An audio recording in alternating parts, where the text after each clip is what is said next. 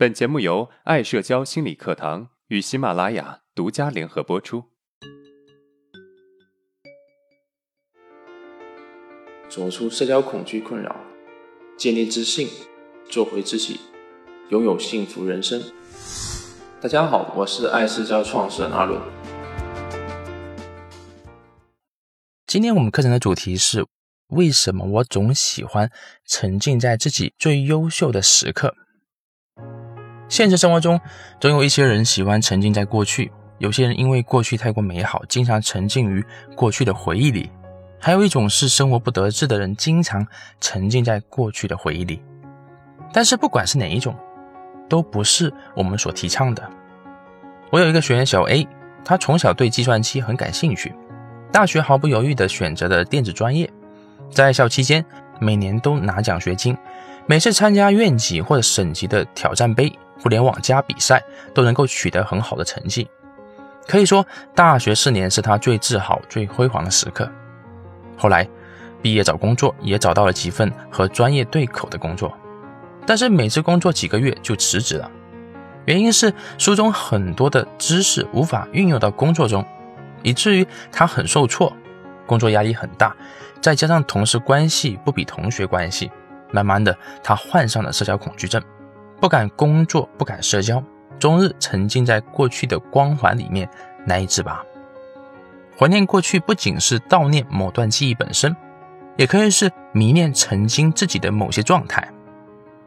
例如，我身边有一些朋友，总是很怀念学生时代的那种无忧无虑、不必为未来打算的轻松感觉；还有一些已婚的朋友，总是很怀念单身时的自由时光。沉浸在过去里是一种什么样的体验呢？就是觉得自己已经没有未来了，或者说未来怎么样已经变得无关紧要了。靠着回忆，以为这样就可以牢牢抓住那些曾经的辉煌，可是已经过去，又怎么能抓得住呢？即使心里是明白的，可是就是不愿意放开。其实他们这是在逃避自我，逃避未来。回忆真的有那么美好吗？为什么我们总喜欢回忆过去？答案是肯定的，因为记忆其实是会骗人的。我们的大脑对记忆具有重组和虚构的功能，它会选择性的遗忘、掩饰记忆中的不好成分，强化那些分享零食、助人为乐的美好时刻。因此，过度沉迷于被我们的大脑美化过的过去是需要警惕的。因为它很可能是不真实的，有虚幻的成分存在。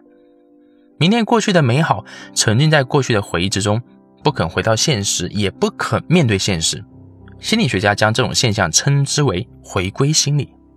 这种行为有两种原因：一是自我补偿的需要，二是降低焦虑的需要。因为他们目前的状态是不理想的，所以为了逃避这种现状给他们带来的冲击，他们会借助自己曾经的过往来提高自信，降低内心的恐惧和焦虑。因为这种曾经的过往能让人获得心理博弈的优势，降低焦虑的情绪。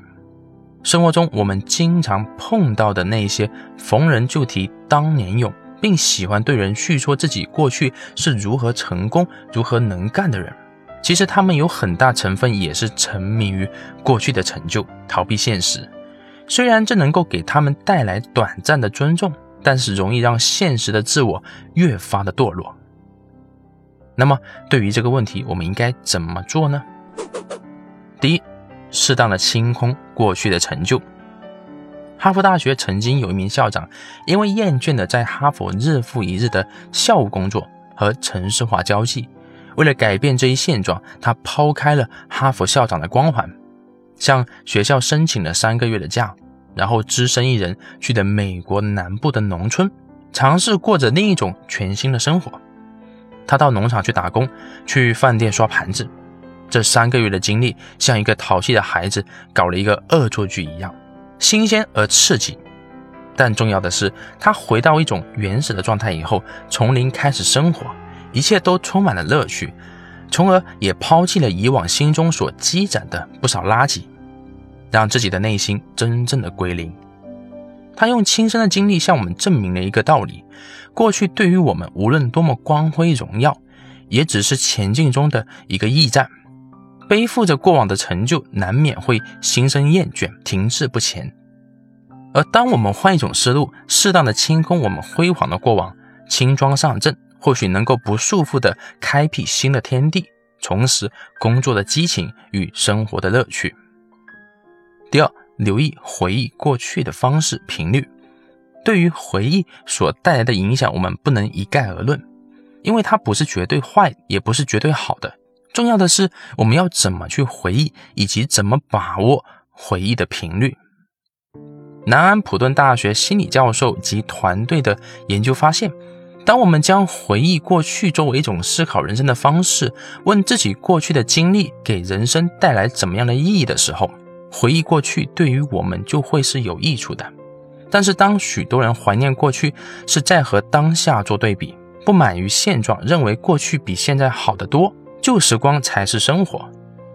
研究者们指出，这样的缅怀过去的方式，很大程度上会给身心带来损害。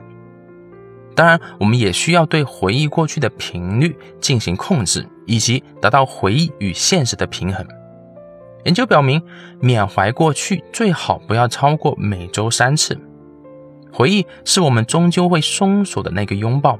紧紧地抱着回忆，也许你会得到短暂的安慰和温暖，但我们都知道，这个世界上任何的一次拥抱都将以松手告终。那么接下来，我们来回顾一下今天的内容。第一，怀念过去不仅是怀念某段记忆本身，也可能是沉迷曾经自己的某些状态。